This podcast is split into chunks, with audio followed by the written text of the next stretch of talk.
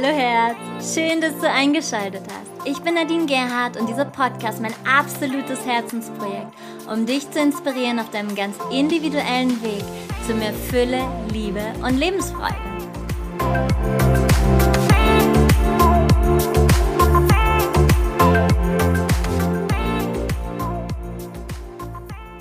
Hello, beautiful people. Ich bin heute ziemlich spät dran, denn diese Podcast-Episode fordert mich doch ganz schön heraus, denn sie ist so umfangreich und ich hoffe so sehr, dass ich das jetzt alles in einen Podcast gepackt kriege. Mein Rechner ist schon ganz heiß gelaufen und ja, dieses Thema ist wirklich sehr, sehr vielschichtig und es ist auch schon einige Wochen her, als ich das Thema in der Community auf Instagram abgefragt hatte. Und zu diesem Thema war richtig gut was los. Ich möchte heute einmal in die Themen eintauchen. Wie entsteht Schmerz? Wie lässt sich Schmerz und Krankheit wertschätzen? Ja, du hörst richtig, wertschätzen. Ich habe ja sehr provokant doch äh, die Überschrift äh, einmal gewählt, der Segen von Schmerz und Krankheit. Ja, der Segen. Mhm. Also da tauchen wir mal ein bisschen mehr ähm, darin gehend ein.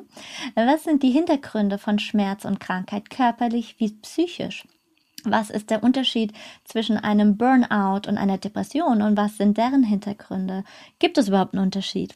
Das werden wir heute mal ein bisschen näher beleuchten. Warum ist Schmerz und Krankheit Teil der menschlichen Erfahrung? Wie finde ich die Ursache des Schmerzes oder der Krankheit? Was bedeutet Gesundheit für mich, also für, Nadine?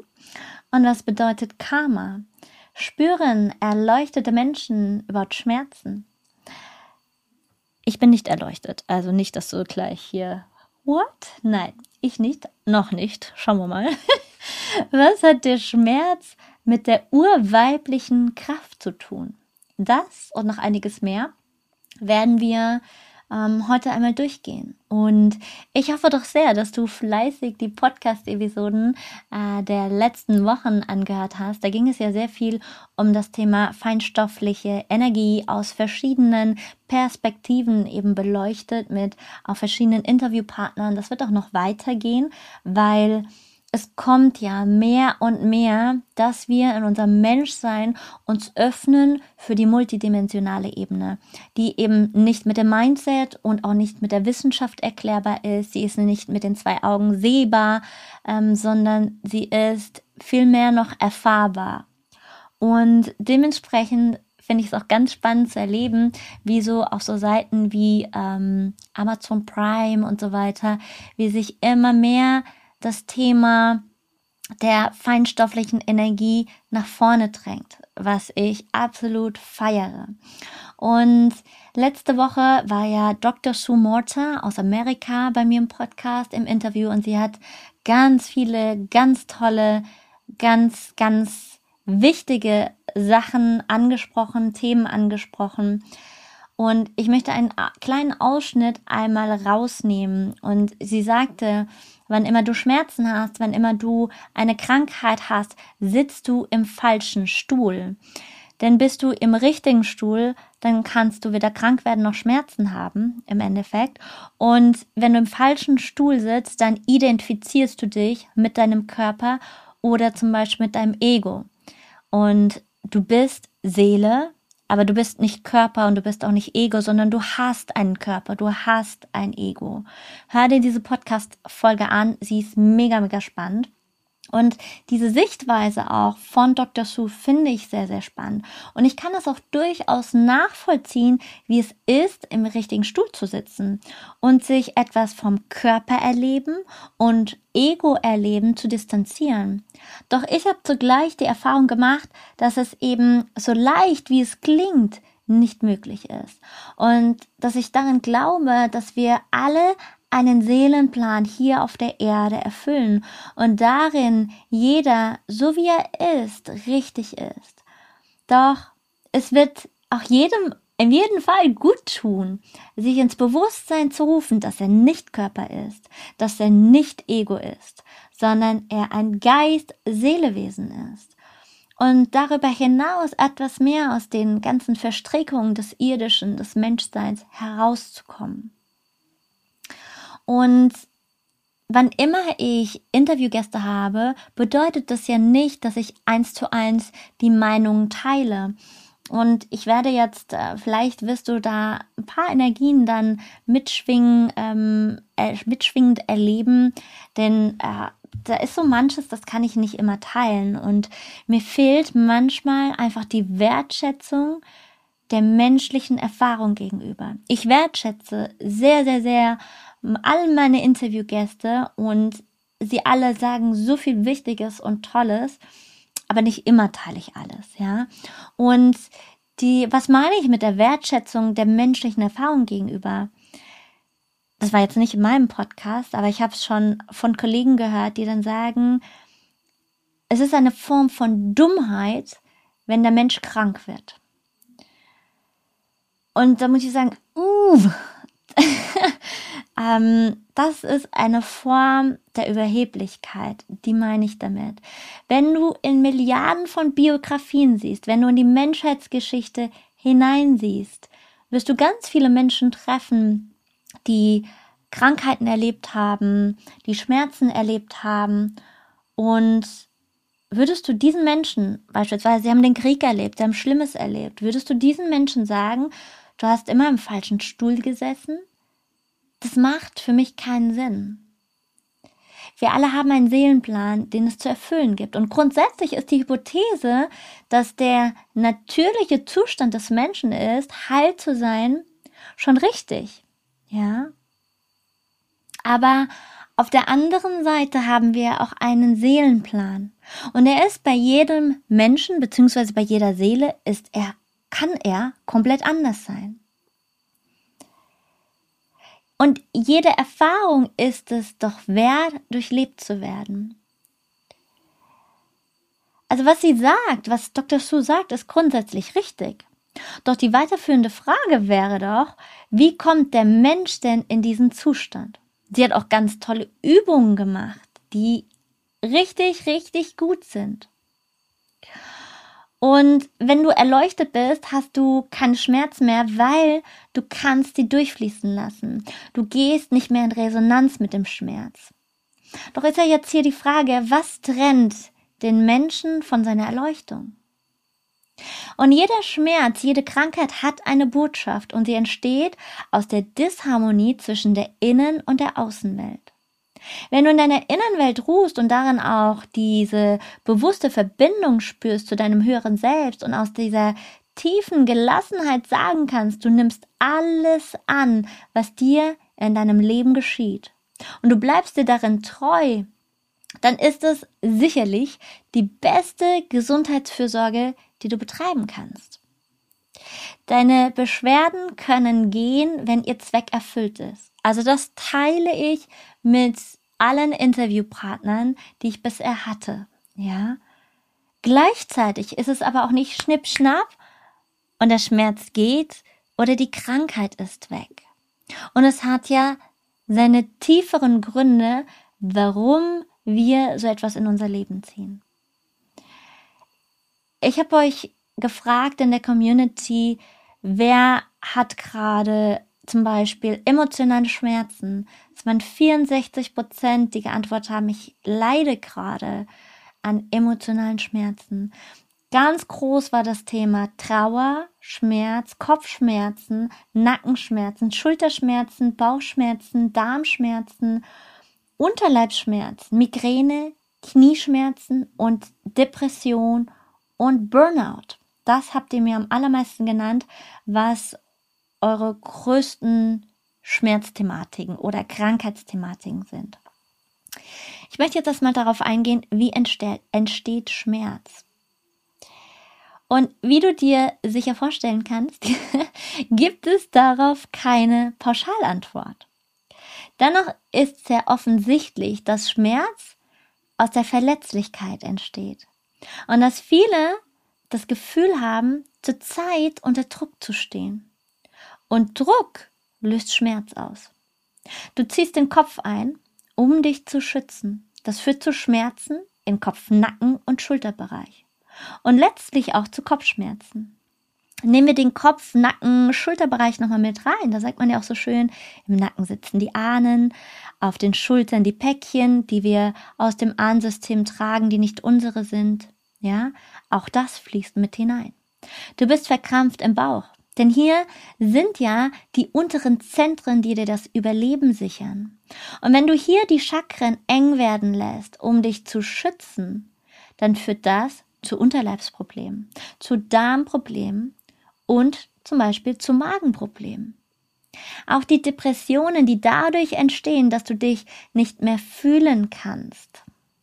Zum einen, weil du dich von den eigenen Gefühlen fürchtest, weil aber auch die Angst so groß ist, nicht mehr mithalten und funktionieren und dazugehören zu können. All das führt dann zu psychosomatischen Erkrankungen. Den Schmerz, den du fühlst, weil du Verletzungen spürst. Das kann ein akuter Schmerz sein, zum Beispiel der Schmerz des Verlassenwerdens oder auch des Geschlagenwerdens, Geschlagenseins auf körperlicher oder auf seelischer Ebene. Es kann aber auch ein chronischer Schmerz sein, nämlich der Schmerz, sich nicht lieben zu können, sich selbst nicht lieben zu können. Ja. Hier ist wichtig zu verstehen, ganz wichtig zu verstehen. Das möchte ich unbedingt als allererstes wichtig mit rausgeben. Ganz, ganz wichtig, ganz, ganz wichtig, ich wiederhole es. Der Schmerz ist Bestandteil des menschlichen Lebens. Und den können wir auch nicht ausradieren. Denn er signalisiert uns ja, dass etwas nicht in Ordnung ist. Und an dieser Stelle ist es wichtig, mit dem Schmerz umzugehen. Du kannst ihn nicht wegnegieren, denn er wird dich immer wieder einholen. Du schneidest dir in den Finger. Du reinigst die Wunde, du klebst Pflaster drüber und du lässt die Schnittwunde heilen. Das ist jetzt mal ein Beispiel. Du kannst vielleicht reflektieren, dass du in diesem Moment, wo du dich geschnitten hast, wütend warst. Und über diese Situation hast du dich so sehr geärgert, die davor geschehen ist. Und das hat dich unachtsam gemacht. Doch du hast den Schmerz akzeptiert und du leidest nicht. Und das ist auch hier ganz wichtig zu verstehen. Manchmal lassen wir den Schmerz zum Leid werden, weil wir manches nicht akzeptieren können und weil wir die Lösungsmöglichkeit nicht finden können. Nehmen wir mal den Trennungsschmerz. Du wirst von deinem Partner verlassen. Du kannst jetzt innehalten und du kannst erkennen, dass dein Partner einen anderen Weg gehen möchte und du bist auf dich selbst zurückgeworfen. Du kannst darüber reflektieren, weshalb habt ihr euch auseinandergelebt. Du kannst aber auch sagen, er hat die Entscheidung getroffen, einen anderen Weg zu gehen und ich habe damit jetzt die Aufgabe loszulassen. Und ja, das tut weh, denn ich fühle mich in diesem Moment abgeschnitten und zurückgewiesen. Doch ich übernehme die Verantwortung und sorge für mich und ich erkenne an, dass er eine andere Entscheidung getroffen hat. Ich weiß, dass mein Leben nicht am Ende ist. Doch jetzt muss ich mit meiner Aufmerksamkeit bei mir bleiben und schauen, was ich brauche. Und natürlich kannst du dir auch weitere Fragen stellen. Weshalb kam es denn zur Trennung? Wie habe ich dazu beigetragen? Weil es sind ja immer zwei Beteiligte, nicht nur eine Person. Egal was passiert ist, immer zwei Beteiligte.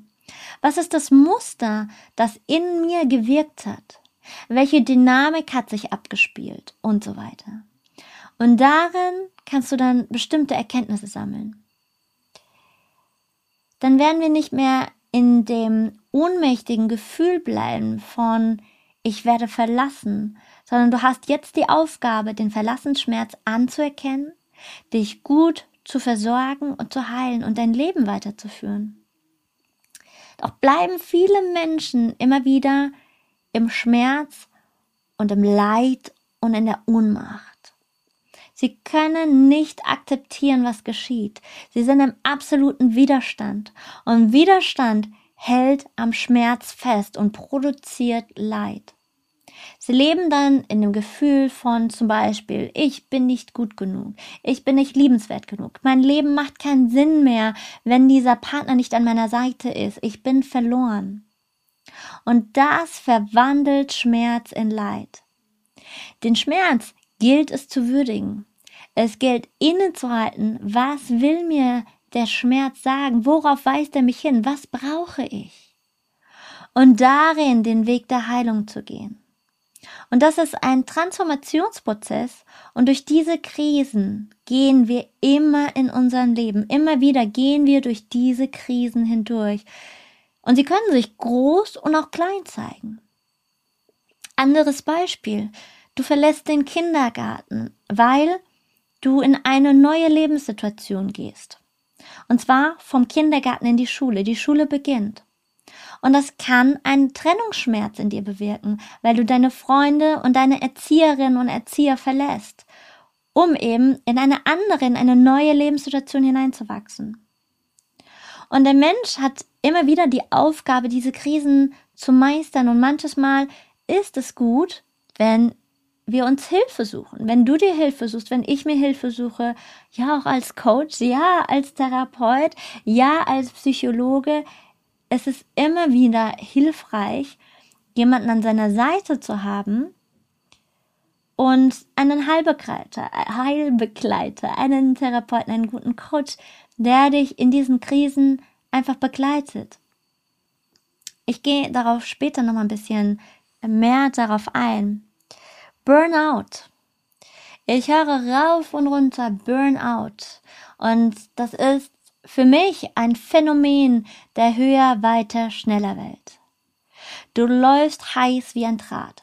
Ein Draht, der heiß glüht. Du bist dann höchstwahrscheinlich ein Mensch, der darauf konditioniert ist, immer unter allen Bedingungen Leistung zu bringen es allen recht machen zu wollen, das Gefühl zu haben, wenn ich nachlasse, versage ich. Und du fürchtest genau diese Situation. Und du setzt dich immer mehr und mehr unter Druck und du versuchst immer mehr zu erreichen. Und darin kann ein chronischer Schmerz entstehen. Zum Beispiel, ich werde in meinen Bedürfnissen nicht gesehen. Denn du begehst ja deine Bedürfnisse. Das wäre also ein permanenter chronischer Schmerz, der dann entsteht, der dann eben auch zu körperlichen Symptomen führt. Und dann wird dich dein Körper oder deine Psyche irgendwann dazu zwingen, dass du innehältst und dich neu ausrichtest. Weil er dich auf irgendeine Art und Weise einmal in die, wie sagt man, in die horizontale knallt. Oder vertikale? Also einmal hinlegen. ähm, ja. Ja, immer mal wieder das Dahl gesagt, ähm, dass ein Burnout ein Seeleninfarkt ist. Und ja, letztendlich ist es die Überforderung, auch auf der seelischen Ebene nicht mehr schwingungsfähig bleiben zu können. Denn wenn du den Raum nicht für dich hast, kannst du nicht schwingungsfähig bleiben.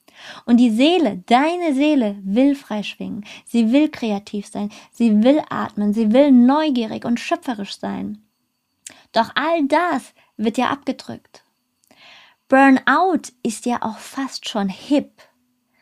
Das ist ja fast schon hier der, ähm, die Trendkrankheit des heutigen Jahrzehnts. Kann man das so sagen? Ich lasse mal so stehen. Also bitte, wenn du ein Burnout hast, fühle dich jetzt nicht angegriffen, weil so meine ich das überhaupt gar nicht. Aber das, was wir gesellschaftlich erleben, ist, dass diese Art der Krankheit gesellschaftsfähig gemacht wird. Was meine ich damit? Burnout ist ja dieses, ich habe so viel geleistet in dieser Leistungsgesellschaft. Und wenn wir jetzt mal in unsere Geschichte gehen und da wirst du erkennen, wenn du die Geschichte verfolgst, der Menschheitsgeschichte, dass es immer wieder zu unterschiedlichen Zeitpunkten Krankheiten gab, die gesellschaftlich mehr oder weniger abgesegnet waren. Und wenn wir Burnout genauer betrachten, dann ist es nichts anderes als die Depression. Nur wird die Depression mit einem neuen Begriff gesellschaftsfähiger gemacht. Ähnlich, so sehe ich das, wie mit dem Haferschleim und dem Porridge. Das Interessante ist, dass der Mensch in einer schweren Depression handlungsunfähig wird. Er kann einfach nicht mehr.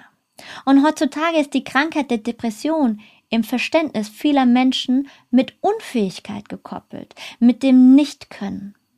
Und im Burnout wird betont, dass das Nichtkönnen gerechtfertigt wird durch ein zu viel an Tatendrang. Das heißt, letztlich ist Burnout ein Begriff wie eine gesellschaftliche Legitimation für dieses Krankheitsbild. So sehe ich das. Und wenn ich mich jetzt frage, was darf hier geändert werden, zum einen dürfen wir lernen, dass wir wieder großzügiger werden, dass wir uns aus diesem stetigen Perfektionismus und diesem alten Muster des höher, weiter, schneller endgültig verabschieden, dass wir nicht nur als Einzelkämpfer, sondern auch im Kollektiv uns einmal fragen, was macht das Leben lebenswert und was macht das Leben lebendiger? Wie kann ich mein Leben lebenswerter und lebendiger gestalten? Ich als Einzelperson wie auch in der Gemeinschaft. Als ich euch gefragt habe, glaubst du, dass alle Krankheiten heilbar sind, haben 70 Prozent geantwortet ja. Also ich würde jetzt grundsätzlich und im Ansatz sagen ja. Wenn jetzt Nadine sprechen würde, sozusagen. Wenn alle Krankheiten heilbar sind, weshalb sterben so viele Menschen an ihren Krankheiten oder können sie einfach nicht heilen? Und hier steht die Frage im Raum, wozu dient eine Krankheit? Manche Krankheit dient nämlich dazu, den Übergang zu vollziehen. Also aus dem menschlichen Leben auszutreten und wieder nach Hause zu gehen. Manche Krankheit dient dazu, einen Bewusstwerdungsprozess zu initiieren. Manch andere Krankheit dient dazu, den Menschen dahin zu führen, dass er sich besonderen Bedingungen anpasst und so weiter und so fort. Wenn wir Krankheit nur als eine lästige Störung im Leben definieren, werden wir der Krankheit nicht gerecht. Denn jede Krankheit trägt ja eine Aufgabe in sich. Und ich wiederhole das nochmal. Manche Krankheit dient dazu, einen Bewusstwerdungsprozess zu initiieren. Manche Krankheit dient dazu, den Menschen dahin zu führen, dass er sich besonderen Bedingungen anpasst. Manche Krankheit dient dazu, den Übergang, den menschlichen Tod zu vollziehen. Und es ist keine oder wir dürfen Krankheit nicht nur als eine lästige Störung im Leben definieren. Denn das würde der Krankheit nicht gerecht werden. Da jede Krankheit eine Aufgabe in sich trägt, also aus einem geistig-seelischen Bereich initiiert ist, liegt die Heilung eben auch in diesem Erkenntnisprozess. Was wurde denn initiiert? Zu welchem Zweck wurde sie initiiert? Und was gibt es daraus zu lernen? Und ich glaube, manch Haare stellen sich jetzt hier auf. Denn ich sage gerade, und ich wiederhole auch das nochmal, dass jede Krankheit eine Aufgabe in sich trägt und aus einem geistig-seelischen Bereich initiiert ist. Was eben darin auch bedeutet, dass Heilung da entstehen kann, wo eben auch dieser Erkenntnisprozess stattfindet. Wir ziehen den Rückschluss, wenn ich bestimmte Blockaden löse, werde ich selbstverständlich gesund. Oder wenn ich besonders bewusst lebe, werde ich niemals eine Krankheit bekommen. Doch damit greifen wir zu kurz. Denn uns fehlt nämlich oft der Überblick auf das große Ganze, auf das Multidimensionale. Und ich bringe es ja immer wieder auch mit rein, dass wir uns mal lösen von diesem Blick, diesem eingefahrenen Blick, dieses eine Leben und dieses eine Menschsein, sondern uns mehr auf diese multidimensionale Ebene begeben. Grundsätzlich jedoch, so empfinde ich das, oder so würde ich es sagen, ist jede Krankheit heilbar. Die Frage aber ist, muss oder soll jede Krankheit geheilt werden? Ich habe es im letzten Podcast in der Episode erwähnt und diesen Podcast hier, den gibt es nur wegen meiner verstorbenen Freundin Andrea. Ich grüße sie in den Himmel sozusagen, denn ähm, sie habe ich mit auch anderen Freunden und mit ihrer Familie in den Tod begleitet und wir durften ganz viel lernen über bewusstes Sterben und ähm, auch über das Thema Krankheit, über Körper, Geist, Seele, Prozesse und so weiter und so fort. Und in ihrem Seelenplan stand nicht drin, dass sie die Heilung vollzieht auf körperlicher Ebene. Ihr Körper war zerfressen von Metastasen. Der Körper war, also wenn du Bilder von ihr sehen würdest, wenn du sie gesehen hättest, gerade in den letzten Monaten, du hättest niemals gedacht, dass eine Seele in diesem Körper überhaupt leben kann. Aber wenn du ihr in die Augen geschaut hast, dann kann ich direkt schon wieder heulen.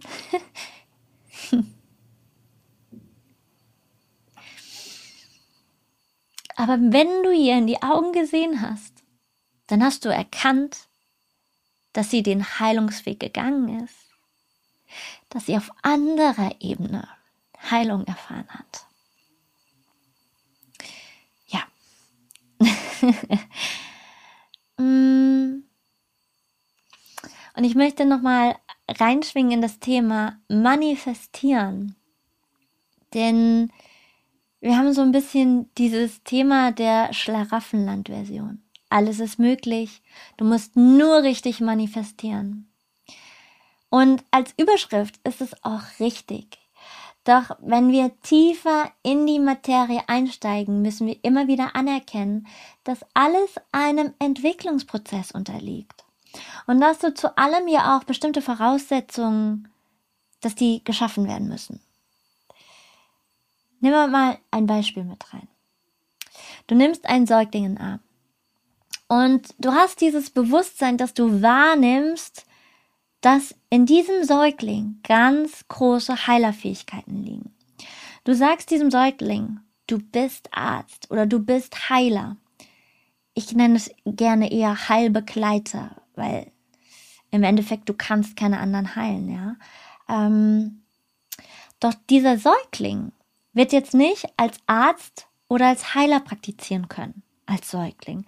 Er muss ja erst in die Aufgabe hineinwachsen. Auch wenn es als Potenzial stimmt, du hast es richtig erkannt, dass in diesem Säugling das Potenzial vorhanden ist zu einem Arzt oder zu einem Heilbegleiter. Diesem Säugling ist bestimmt Heiler zu sein. Alles ist im Säugling enthalten. Doch diese Fähigkeiten müssen sich in diesem Raum-Zeitgeschehen, in dem wir leben, erstmal entwickeln, um sich dann entfalten zu können. Also auch wenn du in diesem Säugling schon der Samen, also wenn du einmal den Samen siehst und der Samen des alten Weisen sitzt, ja, braucht es trotzdem diese Zeit, damit sich das entfalten kann. Du kannst doch keinem Kind sagen, dass wenn es fragt, ähm, Mama, wann bin ich denn erwachsen? Ein fünfjähriges Kind, dann weißt du ganz genau, es braucht seine Zeit, das ist nicht von heute auf morgen. Und es ist gut, diesem Ansatz, alles ist möglich zu folgen, denn es führt uns in unsere Eigenmacht hinein. Doch häufig ist der Rückschluss falsch. Wenn sich das gewünschte Ergebnis nicht zeigt, dann habe ich falsch manifestiert. Und da werden immer ganz groß auch irgendwelche Online-Kurse und äh, Coachings und weiß nicht was äh, rausgegeben und so weiter. Das gewünschte Ergebnis kam nicht. Du hast falsch manifestiert. komm zu mir und lande im Schlaraffenland. Hier gilt es anzuerkennen. Ah, ich habe einen Weg zu erkennen. Und wenn sich gerade dieses oder jenes ergibt, dieses manifestiert hat, was jetzt im ersten Blick nicht das Endergebnis ist, wozu dient denn mir dieses auf dem Weg dorthin, wo ich hin will? Es ist also kein Schlaraffenland, sondern wir leben ja in einer Raumzeitdimension. Und wir können die nicht so einfach außer Kraft setzen. Wenn das so wäre, wären wir alle erleuchtete Wesen. Und wahrscheinlich wären wir dann nicht auf der Erde, sondern auf anderen Planeten, wo wir in einem viel hochschwingenderen Bewusstsein walten. Das haben wir alle auch schon erlebt. Wir haben auch da schon gelebt. Doch jetzt hier auf der Erde machen wir andere Prozesse. Also, gehen wir nochmal zurück zum Säugling. Der Säugling, der kann vielleicht noch nicht mal sprechen. Aber würde der Säugling diese Dreidimensionalität verstehen und er könnte antworten, er hätte die Fähigkeit, dir zu antworten, würde er sagen, ja, ich weiß, ich bin ein großer Heiler und alles, was mir in meinem Leben ab jetzt begegnet, ist genau der Weg dahin, dass ich als großer Heiler wirken kann. Dann würde es darin keine Angst oder keinen Zweifel geben.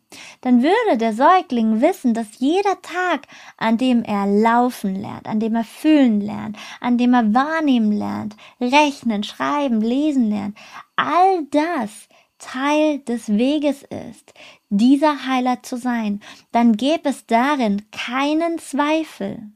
Und bitte, bitte, hör dir diese Podcast-Folge mehrmals an, dass du das in der Tiefe verstehst. Denn so oft kommen wir immer wieder an Punkte, wo wir anfangen zu zweifeln, weil wir uns so weit weg fühlen von einer Manifestation, Manifestation von einem Ziel, von einem Wunsch. Doch all das, was du auf dem Weg erlebst, teilweise total das Gegenteil, gehört zu diesem Weg dazu. Es ist so wichtig, das in der Tiefe zu verstehen. Weil dann kannst du entspannter sein, dann kannst du ganz anders damit umgehen, weil du weißt, dass es dich nicht davon abbringt, dein Ziel zu erreichen.